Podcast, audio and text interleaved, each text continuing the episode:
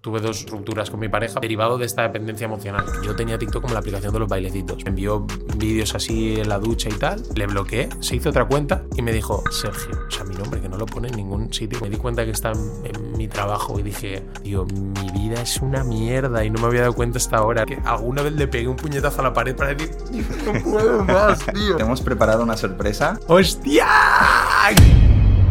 Muy buenas a todos y bienvenidos al podcast de Truni. Hoy tenemos como invitado a Peldaños. Hola, ¿qué tal? Oye, para la gente que, a lo mejor nos esté viendo y no te conozca, explícanos un poco eh, el contenido que sueles hacer. A ver, pues principalmente de comida. Pero bueno, me jode ya que cuando me paren por la calle, hostia, el que come tal, que te follan. En plan, hago más cosas, ¿sabes? Rollo, tengo, tengo más, más planos. Eh, pero, pero sí, de comida principal. Hay gente que dice humor. A mí me parece un poco atrevido porque, no sé, tengo como referencia a MH, entonces todo lo que yo hago me parece una mierda en comparación con él. En plan, me gusta mucho el contenido humorístico y tal y, y lo intento hacer a veces. Y bueno, de reflexión también. Ahora tengo yo un podcast en solitario en el que trato así temas concretos de los que quizá igual no se suele hablar tanto y pues voy desarrollando. Entonces toco muchos palos. Luego hablaremos un poco del diferente contenido que estás creando, pero vamos a empezar por, por el principio. Tú estudias ingeniería industrial y ahora te has convertido en un creador de contenido de éxito, podríamos decir. ¿Cómo es ese proceso? Pues no sé, a ver, yo siempre he sido muy curioso cuando estudiaba en el colegio, en plan, no sé, me molaban muchas cosas y mi madre me escuchaba hablar con 14 años y me decía, tu abogado, tú hablas muy bien con 14 años también. y yo decía, bueno, es que no sé, que me gusta, pero sí que me gustaba mucho aprender cosas. Y de hecho mi padre me decía todo el rato que me, que me callase porque no paraba de preguntarle cosas. Y me decía, pero ¿y sabes la respuesta? ¿Para qué me preguntas? Y yo, no sé, porque quiero escucharlo de una figura de autoridad.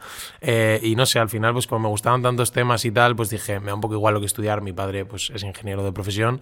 Y me dijo, pues puedes tirar para ingeniería porque ahí quizá te pueda ayudar a desarrollar una trayectoria profesional. Y pues allí poco a poco me, fui dando cuenta de que, de que la personalmente ¿eh? me daba mucho asco la carrera porque como que abarcabas mucho que era muy interesante para satisfacer mi curiosidad pero mm, la gente que había allí tenía inquietudes muy distintas a las mías rollo yo que sé mm, una asignatura de que trataba cosas de motores o tal.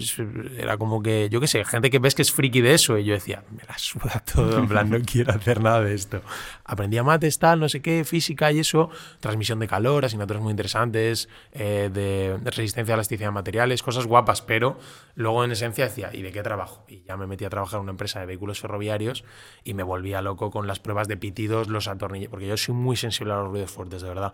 Y en esa empresa era todo. Yo estaba en las oficinas, pero escuchabas a los operarios todo el rato y te juro que había veces que cuando yo iba al baño a mear, me frustraban tanto escuchar esos ruidos que alguna vez le pegué un puñetazo a la pared para decir, no puedo más, tío. Esto no me mola nada. Muy frustrado, ¿no? Sí. Y llegó una etapa final en la que estaba compaginando el trabajo, en el que empecé como becario y luego me contrataron, el TFG y una asignatura de la carrera y que me empezaba a ir medianamente bien en las redes. Ese es un punto que igual le pilla a otro y dice, bueno, me dejo el TFG y a tomar por culo. Pero yo sí que a mí siempre me ha dado mucha rabia eso de. Entiendo que las circunstancias de cada persona pueden ser distintas, pero digo, tío, si has llegado hasta el TFG, acábalo, huevón. Jode, ¿eh? cuando ya estás muy despegado de la carrera, jode. Pero lo haces y luego ya te olvidas. Porque si no, siempre vas a tener la frustración de decir, joder, no hice el TFG y ahora a ver quién se pone a hacerlo. Claro. Entonces dije, acabé. Una, hubo como ocho meses que estuve trabajando eh, mis ocho horas en la empresa, haciendo el TFG y estudiando para la última asignatura que me quedaba y creando contenido todos los días. Dije, venga, pa, pa, pa, pa, pa. Y cuando acabé ya, pues me, me salí en cuanto pude del trabajo, eh, acabé la carrera y pues ya me he dedicado hasta el día de hoy a crear exclusivamente contenido tiene mucho mérito haber, haber acabado ingeniería industrial, aunque no te guste, porque tengo entendido que es una, una carrera mm. jodida. Entiendo que en el colegio serías de los empollones de clase. Eh, no lo era, rollo, hasta segundo de la ESO, como que suspendía un montón y tal. Pero no sé, era como que eh, hubo, siempre digo una cosa que hablé con mi padre que me cambió, porque mi padre era como muy machaca. Y un día que fui con una nota así suspendida, tal, y mi padre, no sé si tuve una conversación con algún amigo, leyó un libro de autoayuda, que dijo, eh, dije, va, saco esta nota. Y yo ya esperaba Esperas la hostia. No, no, o sea, nunca, nunca me ha tocado, pero sí, el, el machaque psicológico, ¿sabes? Y me dijo, ¿te has esforzado de verdad? Y yo le dije, sí para esquivar. Pero luego me dejó el cargo de conciencia de decir, hostia, qué cabrón, no me esforza al máximo. Y ahí es donde descubrí el sentimiento de culpa y dije, me puedo esforzar más de verdad. Y ahí empecé a tirar, no sé, es como que hubo un cambio de mentalidad de decir, tío, sin verdad, me toco los huevos y entonces ni aprendo ni apruebo. Era como mucha disonancia, ¿sabes? Es decir, me siento mal, entré en bucle y dije, tío, voy a esforzarme, voy a sacar notas. Y cuando ya me dieron las primeras notas y que salían bien y tal, como que me vine arriba y dije, joder, qué bien sienta. Y entonces ya fue un círculo virtuoso, o sea, ahí del vicioso negativo al, virtuoso. ¿Y, ¿Y, cómo surge la idea de empezar a, a subir contenido probando comida?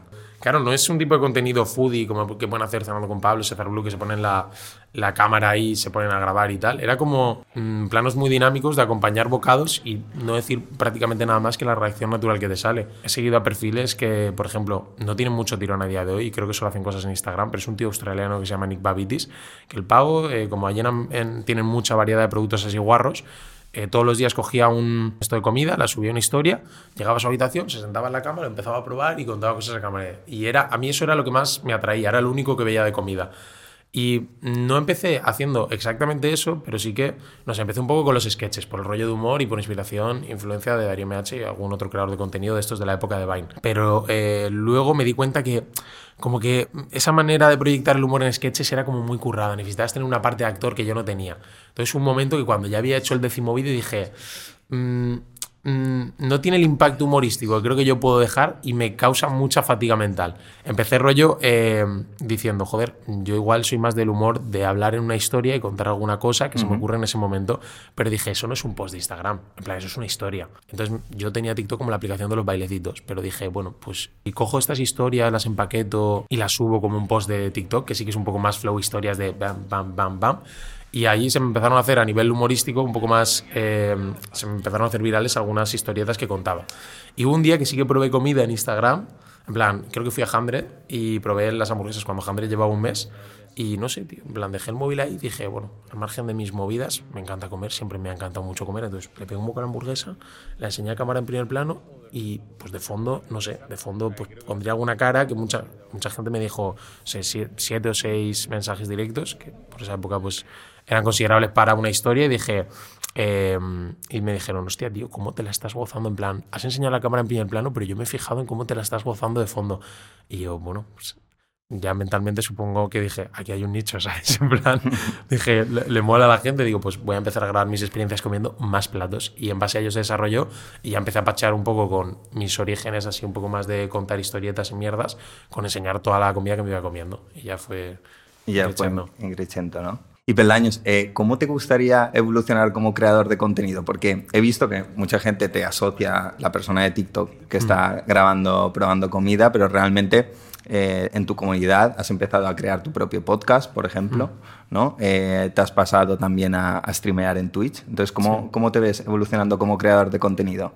Pues este es un tema que me agobia porque me parece que como si en el mundo de la creación de contenido como que siempre te tienes que profesionalizar un poco más. Y son pasos muy grandes y creo que hay que saber en qué dirección los vas a dar. Y ahora estoy, ahora me siento abarcando mucho y me viene siempre el dicho esta la mente de que mucho abarca, poco aprieta. Y me jode porque sí que es verdad que estoy tocando muchas cosas que digo, joder, igual si me quito una, puedo dedicar más tiempo a descansar la mente y hacer mejor contenido en otros aspectos. Pero bueno, creo que también estoy en la época de diversificar, a ver qué es lo que le gusta a la gente y luego ya ver dónde enfocarme. Porque claro, es que últimamente he quedado con creadores de contenido que igual llevan ocho años en esto y cuando te pones a grabar con ellos dices, pero ¿cuántas cosas tenéis en cuenta? En plan, yo le doy al play y a tomar claro. por culo. Que, que te sale de manera que más sí, natural. Setup, plan, bárbaro. Entonces, no sé, sí que me gustaría hacer un contenido eh, más desenfadado con la comida, rollo haciendo IRLs, pues viajando, comiendo por ahí y que luego ese contenido se pueda reaprovechar para subirlo a YouTube y de ahí sacar clips para TikTok y tal. Pero claro, eso hay que, pues eso, requiere una organización y una planificación. Y sinceramente, como he pasado tanto tiempo jodido estudiando una carrera que no me gustaba y acabándola, mmm, aunque sé que debería empezar a profesionalizarme más y a ir más en concreto a, a determinadas cosas y a centrarme en determinadas cosas, mmm, como ahora estoy disfrutando tanto, me, voy a, me la va a pelar un poco lo de profesionalizarme y avanzar. Y aunque sigo pensando en de cara a futuro qué hacer, eh, de momento simplemente vivo el día a día en la creación de contenido, sin organización, sin planning, sin guion. Me, me, la, me la subo un poco, pero eso, mis vistas es un poco hacer, pues eso, mmm, Luisito comunica así yendo a, a viajar a sitios, pero más enfocado en la comida, yendo a probar cualquier tipo de comida en cualquier sitio y eso, mmm, en un formato de directo, de interacción con la gente, de improvisación y luego reaprovechando ese contenido. Pero claro, todo eso con un equipo bastante profesional. Mm. ¿Con, ¿Con, qué plataforma te sientes más cómodo? Es que claro, en TikTok pienso que puedo subir lo que me salga, mm, lo que me dé la gana y muchas veces, eh, pues la, la, aplicación te lo hará viral o no, pero es como que me siento muy libre, ¿sabes? Me siento sin cadenas. Entonces, yo diría que es esa. Y eso, Twitch sí que me da mucha rienda suelta a comentar cosas y tal, pero sí que es verdad que es una plataforma muy desagradecida, en plan... O, ¿Twitch o TikTok? Eh, Twitch, TikTok, TikTok sí que te aupa, ¿sabes? Pero Twitch... Eh, le tienes que dedicar muchas, horas. Mm, es un trabajo de mm, fichar todos los días y si fallas un poco, eh, vas para abajo y, claro, prácticamente lo bueno que tiene crear contenido es que tienes cierta libertad para hacer tus planes, tus cosas, pero Twitch ya te condiciona. Porque si te vas, ya, si te va mal en Twitch porque has fallado días, ya se lo tienes que achacar a los días, porque la gente es muy constante. O sea, si eh, el chocar le está echando ocho horas todos los días, como yo que soy un pringao echándole menos pienso llegar a algún sitio, ¿sabes? O sea, mm. el, el, estándar se ha sentado muy arriba del el tiempo que le tienes que dedicar para poder aspirar a algo siquiera.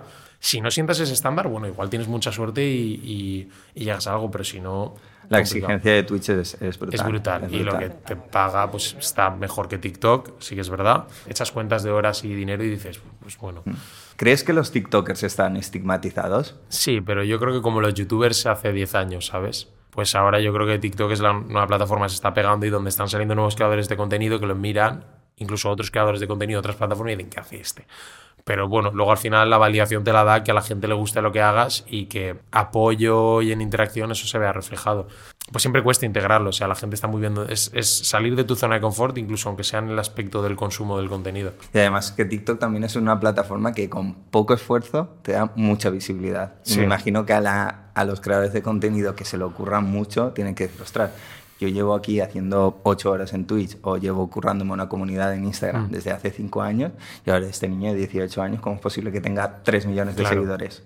Entiendo, es que con una canción de fondo que es viral y simplemente mirando a cámara así, en plan tímido, sacando un poco la sonrisa y dices, wow, claro, pero si es que al final pues sabe a qué público se dirige, a, a personas de eh, pues, de 13 a 15 años, que es la mayoritaria que consume esa plataforma y que pues, eh, pues que le van a ver. Pero luego sí que es verdad que en TikTok al final hay de todo. Lo que pasa es que TikTok es tan grande que cuando ves una de estas cosas pues te puede dar rabia porque dices, joder, este cabrón hace cuatro mierdas y tiene mucha visibilidad.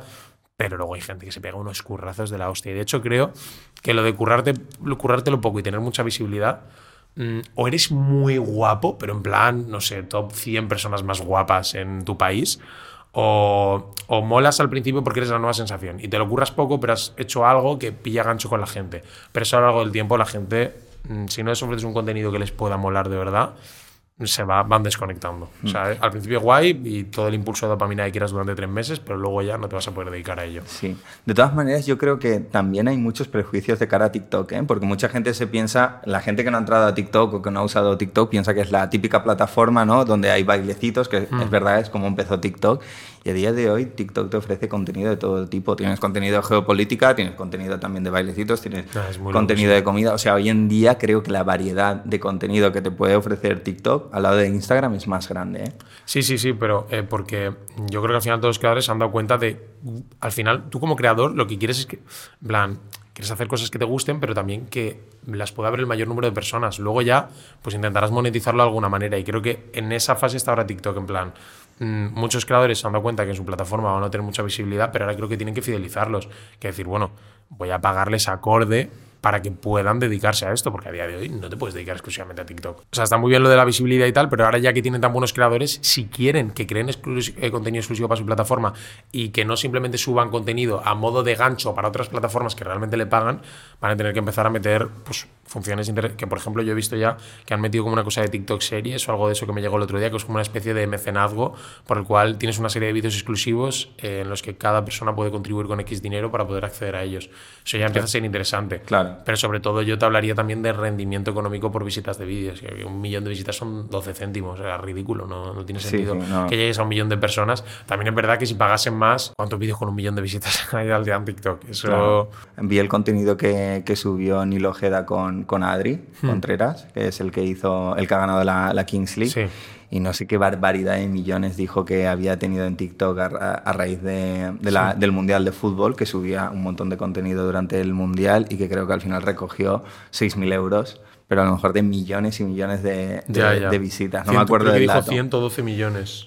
Algo así. ¿Lo, vi- lo viste? O sea, eran muchos millones. 112 millones, Muchos sí. millones. Y es claro que eso lo, lo pillas en YouTube y, No. claro, y no Claro, pero píllalo en YouTube. Ya, o sea, haz un contenido para pillarlo en YouTube, claro. es mucho que no más lo- difícil, Claro, claro. exacto. Al final la relación, lo que cuesta a la hora de las visitas una y otra plataforma. Entonces, ahí tiene que haber algún equilibrio, porque tampoco tiene sentido, no sé, que no tienes que hacer 15 millones de visitas por vídeo, para, pues es que eso sí que lo van a poder hacer solo cuatro perfiles, o sea, 15 millones de visitas por vídeo, pero bueno, lo sabrá. Mm. Sí. Salido Amelio, el, el que hace esto así, que empezó famoso en lo de la pandemia, el Kabilame, creo que Sí, se llama. es verdad, sí, sí. Que de hecho ahora ha colaborado con marcas como Hugo Boss y Sí, marcas muy, muy Gucci o fuertes, algo así, muy sí, de sí, lujo, todas el pavo, sí, sí, hostia. Sí, sí. Bueno, aparcamos el, el mundo creación de contenido. ¿Los ayunos te ayudan a adelgazar? No, simplemente es una planificación de, de las comidas. Eh, mm, simplemente es como que me di cuenta que, mm, que igual como me gustaba tanto comer, era muy impulsivo con el picoteo. Entonces, yo al final las conclusiones que saco en base a lo que he leído es, si te calza, perfecto, porque al final muchas veces inconscientemente con el ayuno intermitente como que eres más... eh, más consciente de lo que comes y eres más capaz de controlar la ansiedad por la comida, por lo menos para mí. A otra persona le puede funcionar de forma totalmente diferente. De hecho, no me gusta mucho comunicarlo en redes porque creo que para ciertas personas que tienen trastornos de la conducta alimentaria, lo del ayuno intermitente es un mensaje peligroso si no lo comunica el profesional adecuado. Entonces, yo hago el, el ayu- O sea, sí que hago ayuno intermitente porque me calza, pero vamos, no le atribuyo ninguna eh, razón milagrosa a nivel de salud ni a nivel de, de perder peso.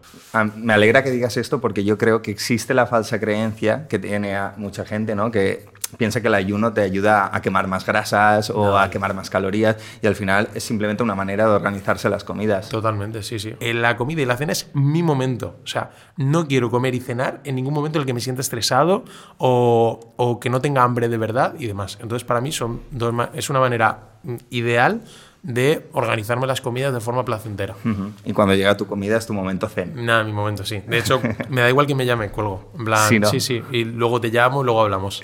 Actualmente tienes novia, pero sientes que desde que has crecido en redes ligas mucho más. No es, que, no es que ligues más, quizá el ratio de personas que se sienten interesadas por ti es más o menos el mismo, que se sienten interesadas de verdad por ti, pero como eres, como te das más a conocer al mundo, pues como que te entran más personas.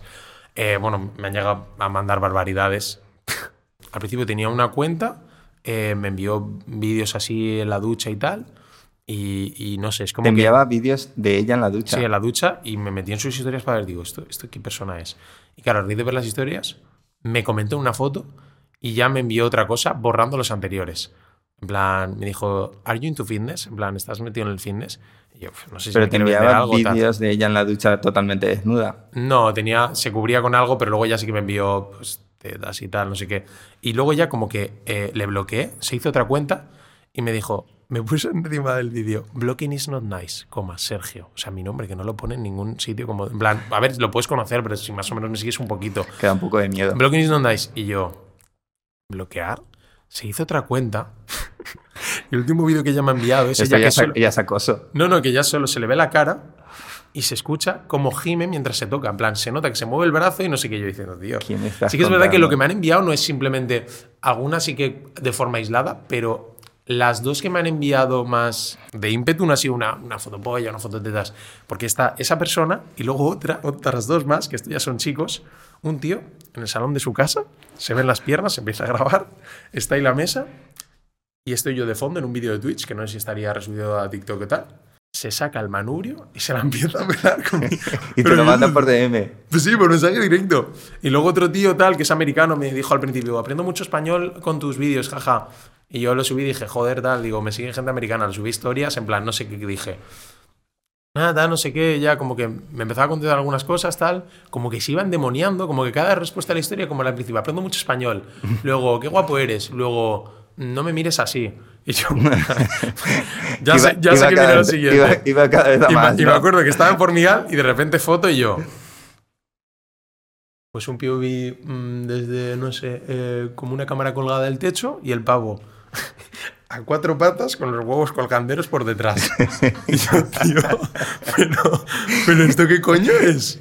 O sea, te juro, por lo menos lo que me ha pasado en ese sentido bastante creativo. Ya te digo, alguna cosa aislada, típico foto de fotopolla, pero esas tres es como Historias para no dormir. de hecho, por lo menos este empezó más, más elegante, ¿no? Porque hay gente que... Sí, sí, este, este empezó a conocerme, tal, no sé qué, en plan, quiso, quiso interactuar, quiso tener una conversación sana y ya dijo, Buah, creo que le puedo... Pero luego sí que es verdad que, eh, además, me acuerdo que el día anterior había subido una... Como que en el buffet libre me había pedido unos huevos fritos y en la siguiente historia decía, wow, y no me los he pedido porque no sé qué. Y claro, había subido el tío esta foto lo compartí y dije, joder, al final me he comido, hoy he desayunado huevos sin quererlo, ¿sabes? Y, es que tú también se las dejas votando ahí. en plan, pero era por, era por al final de, cualquier cosa intento hacer contenido por, por reírme un poco de, mí mismo y de la vida. Y, el tío al final, como que muy educado, tal, en inglés, oye, perdón, debería haber preguntado antes de enviarte un nude, tal, y yo, vale, no pasa nada, no te rayes. Sí, justo te iba a preguntar eso, cuando te envían un vídeo o una foto así, ¿qué contestas? Claro, normalmente el, el, tío del salón y la, y la paja y la, y la chica que es esto, la chica, eso creo que está en, en, en Hidden Request, ¿sabes? Los que, como lo que está oculto, que tienes que ir a una pestaña misteriosa de ahí, que está toda la deep web de los MDs de Instagram. Eh, pues esa estaba ahí, entonces no, no hay interacción posible, salvo que eso me metí en las historias, error. Y, y, luego el chico este que también era un MD, pues es un vídeo que al final lo puedes re reproducir varias veces, porque cuando, esto es importante, cuando envías un vídeo o una foto de ese tipo, si la persona no te saca de la request, puede entrar todo el rato a verlo varias veces. O sea, tú lo ves, sales... Hay que se queda guardada. Pues, sí, sí, sí, o sea, ha pasado alguna vez con, eh, con cualquier tipo de cosa que me han enviado y he dicho, hostia, ya lo he perdido, no lo puedo ver y me he vuelto a meter y digo, hostia, no, claro, es como si no lo hubieras leído porque no lo has metido en la bandeja. Eh, entonces, esos sí que pues directamente lo puedo ver y ni saben que lo he visto nunca, pero el tío americano pues sí que lo tenía en el esto y pues al final eso tuvimos una conversación plácida de decir, bueno, pues no, no, no, no, sabía que no te iba a gustar o te iba a incomodar, tal. Entonces eso, y dije, va, no pasa nada, no te rayes. Sergio, a la gente le excita verte comer. Ya, eso es. Ahí hay una relación entre la comida y, el, y el, sexo. Yo creo que hay un vínculo ahí. ¿eh? Sí, justo hoy he compartido una historia de una tía eh, con un tocho así diciendo que me debería hacer millonaria haciendo vídeos de comida y bueno, una serie de cosas que he dicho, joder, tío, la tía no, no, me ha enviado foto, pero probablemente se estaba tocando también mientras me enviaba ese texto, porque tenía tela. Eh, no, nunca lo he hecho. Hay gente que me dice, va, lo haces adrede, cabrón, deja los morritos ahí. Digo, pues al principio nunca, nunca lo, he pensado como que podía ser algo excitante, pero luego igual, yo qué sé, igual inconscientemente ahora sí que doy un bocado más, mm, más sensual, pero no lo pienso realmente. Yo qué sé, es como que la gente me ha metido tanto en esa dinámica que yo no me esperaba, porque igual sí que lo hago, pero a de como tal, ¿no? Pero sí que como que hay como una erótica en comer y tal que... Ojo, que TikTok no, empieza, no empiece a poner esto como contenido sexual y no, no, en todos los vídeos. Me, dejan sin, me dejan sin plataforma. Eh, Sergio, ¿valen la pena los menús de los streamers o es todo marketing? A ver. Esta pregunta, o sea, te la tengo que hacer porque ha sido petición popular. Si eh, tienes dinero como para salir a comer dos veces al mes, pues que una no sea pedir de un menú de streamer. O sea, no. Ahora, si eh, eres una persona que le gusta probar comida, experimentar y tal, pues creo que es divertido. Creo que es algo dentro de la dinámica de Internet que está guay probar y, y valorar y tal. Pero a nivel gastronómico no te va a proporcionar mm. una experiencia. Sí, yo creo que también está pensado un poco para, para enviar a, domicilio, ¿no? Típico que estás jugando a la Play eh, o estás, con estás en casa y a lo mejor pues, te pides este, este menú. Yo creo que al final lo que hace es más competencia a nivel de globo y todas las comidas a domicilio, claro. pizzas eso sí, Eso sí que es verdad. Dentro del contexto de las comidas a domicilio sí que es verdad que puede estar bien, no lo había pensado. Lo estaba comparando con restaurantes de que te vas, te sientas mm. a comer. Pues para pedirte a la casa un día con colegas y tal, puede no estar tan mal, ¿eh? En ese mm. sentido sí, lo estaba comparando con from sentarte en un restaurante, pero en ese sentido puede estar guay. ¿Cómo es la experiencia de grabar con Ibai? Loca, la verdad. Eh, eh, claro, impone porque es un monstruo a nivel mediático, pero la verdad es que es un gran director de orquesta. En plan, cuando estuvo ahí estábamos los, los cuatro, como que nos dio a cada. repartió muy bien el tiempo de juego. O sea, era el, era el Xavi de, de, la creación de contenido de streaming. Sí, sí, iba. iba el año es que ahora no ha dicho nada, le voy a hacer un Claro, daba las asistencias de forma muy equilibrada para que hubiese como una comunión en ese sentido. Y, un equilibrio. exacto, y que el contenido estuviese equilibrado entre todos los creadores que había invitado. Entonces, vamos, a nivel de, de producción, de dirección, de creación de contenido, me pareció brutal. No pude hablar mucho más eh, con él fuera de cámaras y tal, porque luego si iba no se queda la Kings League, me hubiera gustado la verdad, pero eso, en la, la experiencia de grabar como tal, creación de contenido, eh, con lo nervioso que estaba, simplemente me dejé llevar y arrastrar un poco por el ritmo que él me marcaba y fue la hostia porque, porque precisamente por ello mm, pude hablar un poco más o pude desenvolverme un poco más. ¿Crees que el tema está sobrevalorado? Queda muy, muy, muy trendy en redes y tal, va a cambiar un poco del café, ahí pues mi tema no sé qué. Pero quiero decir, al final es que coges el té matcha, haces así, un poquito, que salga el polvo del té matcha hacia arriba y hueles eso, huele a pescado deshidratado. O sea, no mola nada, tío. ¿Crees que es más el postureo de subir a las redes el té matcha que realmente el placer de disfrutar el té matcha? y meterte 50 gramos de azúcar en forma de sirope de agave con el té matcha. Mi matcha time, sí, mi pico de glucosa recién levantado, eh, gratuito, nada, no. Se te ve un, tío súper super independiente, ¿no? Que tienes tus, tus objetivos, tus metas, eh, estás subiendo un montón de contenido, tus planes, ¿no? Pero te he escuchado decir en, en, el podcast, en tu último podcast que haces del coco incendiado, ¿no? Sí. Eh, hablas de que en una etapa de tu vida fuiste una persona eh, dependiente emocional de, de, tu pareja. ¿Cómo, ¿Cómo, es esto posible? A ver, mm, es, es, curioso porque realmente a mí me frustraba mucho ser tan dependiente emocional, rollo. Lo pasaba muy mal. Yo soy el rayado número uno con cualquier cosa, plan siempre que hacía algo mal, como que buscaba la aprobación del resto para decir mm, qué puedo hacer para mejorarlo, qué puedo hacer para que estés bien, qué puedo hacer para que... Siempre era como... Necesitaba mucho de la gente para, para sentirme bien conmigo mismo. Entonces, eso pasó, yo creo que sobre todo durante la época en la que estaba eh, trabajando de ingeniero, que yo creo que era que me sentía tan perdido en la vida y tenía tan pocas motivaciones que era como mm, que la gente era lo que me hacía sentir bien. Ya como que cambié totalmente el chip y dije, hostia, así se siente tener un propósito de vida y cosas que te gusten. Y a raíz de hacer eso, como que fui descubriendo más cosas que me gustaban y en las que me rentaba invertir mi tiempo. Pero en cambio, si tienes tus movidas eh, que te hacen feliz y que te llevan todo tu tiempo y a las personas las utilizas simplemente para mm, pasar tiempo de calidad con ellas, con quien tú quieras, pues como que es todo mucho más enriquecedor. Pero ya te digo, esto, a esto me llevó la vida, me arrastró porque eh, yo tuve dos, dos, rupturas con mi pareja precisamente por desgaste en la relación derivado de esta dependencia emocional, que es que una relación con mucha dependencia emocional, obviamente tiene que haber algo de dependencia emocional en una relación, pero con mucha es que la acaba desgastando. Y no precisamente por comportamientos tóxicos, sino porque la otra persona ve que estás en plan sacando la lengua y jadeando siempre que viene y eso genera mucho desgaste. Mm, pues ya fue en la segunda ruptura cuando me di cuenta que estaba en mi trabajo y dije tío, mi vida es una mierda y no me había dado cuenta hasta ahora. Era como que estaba haciendo como si nada, intentando refugiarme en otras personas y tal. Empecé a hacer, como si fuera un lienzo en blanco, una, una red social con peldaños, tal, el, el nombre así un poco también que la razón de ser era que un amigo me, me, empezó a llamar varios motes un día en fallas borracho y Peldaños me hizo gracia porque era tan ridículo que dije, bueno, porque me apellidé Bolaños no todo vale para rimar, ¿sabes? En plan, Peldaños es algo, es, pues es lo de las escaleras. Y ya fue como decir, mira, voy a hacer esto con este nombre, como que no me doy importancia, pero voy a probar cosas nuevas porque llevo mucho tiempo como siguiendo un camino marcado, ¿sabes? De, ay, soy muy curioso, llévame de la manita por aquí, tal, con la gente, tal, no sé qué, ay, me voy de fiesta, tal, quiero encajar. Y ya dije, voy a empezar a hacer esto y voy a ir tirando eh, millas. Y cuando vi que empezaba a funcionar y que me dedicaba, y dedicaba mucho tiempo y mucha energía a ello, cuando ya llevaba cuatro meses y me sentía bien y seguía creando contenido tal, no sé era como que me enfrasqué en eso y dije, joder, ahora ya yo elijo cuándo eh, mm, relacionarme con otras personas y cuándo pasar mi tiempo con ellas de calidad y no me dejo arrastrar por esas personas. Ahí ya pues, tuve un encuentro al, al tiempo con mi pareja y la relación se volvió a construir de manera mucho más sana. O sea, y hasta día de hoy, que la verdad es que estamos muy bien, yo creo que mejor que nunca. O sea, dirías que el encontrar un propósito ¿no? en tu vida fue lo que te ayudó a realmente centrarte en ti. Sí, intento, puedo hacer bromas con absolutamente todo, pero por eso intento coger con pinzas el siempre criticar cuál sea el propósito de vida de quien sea, por muy absurdo que te parezca. Porque cuando una persona encuentra un propósito de verdad, algo en lo que le gusta, en lo que dedica su tiempo, y vamos, si tiene la suerte ya de vivir de ello y que sea lo que le proporciona pues, esos medios para sostenerse y tal. Mm, me cuido mucho de criticar o decir cuál. Y si lo hago alguna vez, pues lo siento, porque al final hablando mucho se te puede ir la bocaza. Pero si hay alguien que, por ejemplo, tiene ese propósito y es lo que le ayuda a seguir día a día a levantarse, dígole tú. O sea, ojalá todas las personas puedan encontrar un propósito, sea el que sea.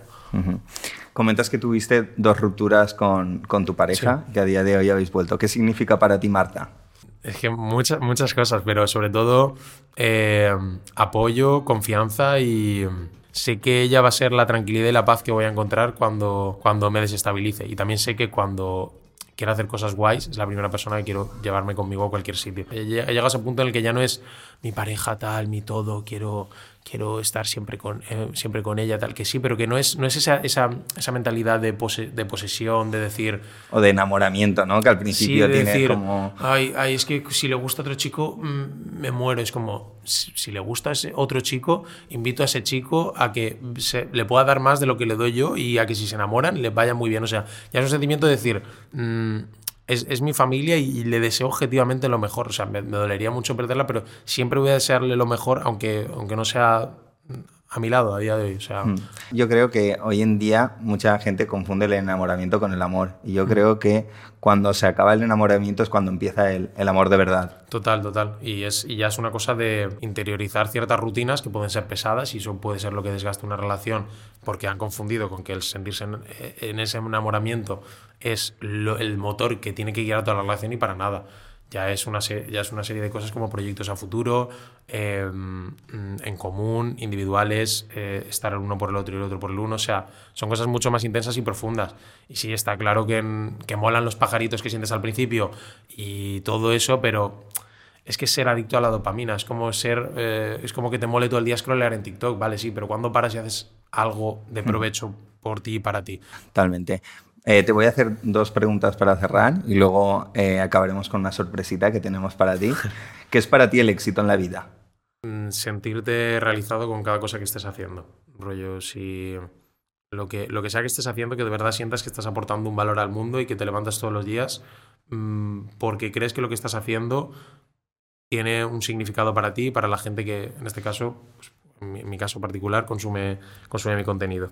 Eh, y muchas veces aquí es como muy fácil de verlo porque cuando muchas, muchas personas te dicen que les ayudas a, a no odiar la comida o, o que les entretienes o que eres como su desconexión de un día de mierda y tal, pues es como que ahí ese propósito como lo que lo ves muy claro, pero vamos, no hace falta tener tampoco ese feedback tan directo. O sea, creo que cuando sabes que te sientes realizado, eso para mí es el éxito. Y poder vivir de ello, ya te digo, sin, sin llegar a ganar mucho dinero o fama o cualquier cosa de esas, con que realmente sientas que lo que estás haciendo tiene un valor importante para ti a nivel personal, si puedes vi- vivir de ello y mantenerte más o menos, para mí eso es éxito. Hmm.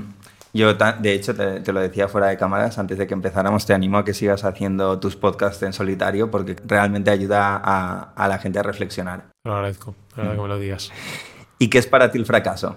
Para mí fracasar es eso, pensar que mm, a nivel social tienes una posición privilegiada y que por eso ya deberías estar contento. No, creo que el fracaso o el éxito es algo más interior de sentir que has conectado con tu pasión y que estás haciendo de ello día a día tu modo de vida. No, me, me encanta la reflexión, tiene todo, todo el sentido del mundo. Bueno, Sergio, te hemos preparado una sorpresa. Va a pasar una persona que conoces, que le, le voy a dar pie para que entre. ¡Hostia! ¡Qué tío! ¡Grande! Yo primero voy a saludar. ¡Grande! ¿Qué tal? Encantado. Bueno, veo que, que ya los conocéis. Sí, sí. Entonces el, el juego va a consistir en que van a proceder a vendarte los ojos, vas a tener que probar dos hamburguesas y vas a tener que adivinar qué hamburguesas son y los ingredientes que lleva. Porque me ha dicho un pajarito que es tu hamburguesería preferida. Sí, sí. Sí, tú vas a tener que decir si está acertando los ingredientes o no. Venga. Bueno, José nos trae las hamburguesas de la hamburguesería Sol Coffee y bueno, vamos a, a proceder a tapar los ojos a Peldaños. Estás a ciegas, ¿eh? No adivino una mierda luego, pero me parece súper divertido.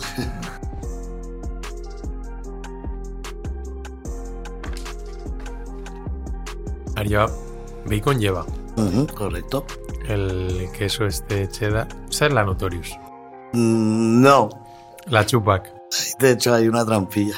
Tienes que adivinar, tienes que adivinar los ingredientes. O sea, No. has hecho como una Sí, combinación. le he cambiado. Es una de las hamburguesas y le he cambiado la salsa.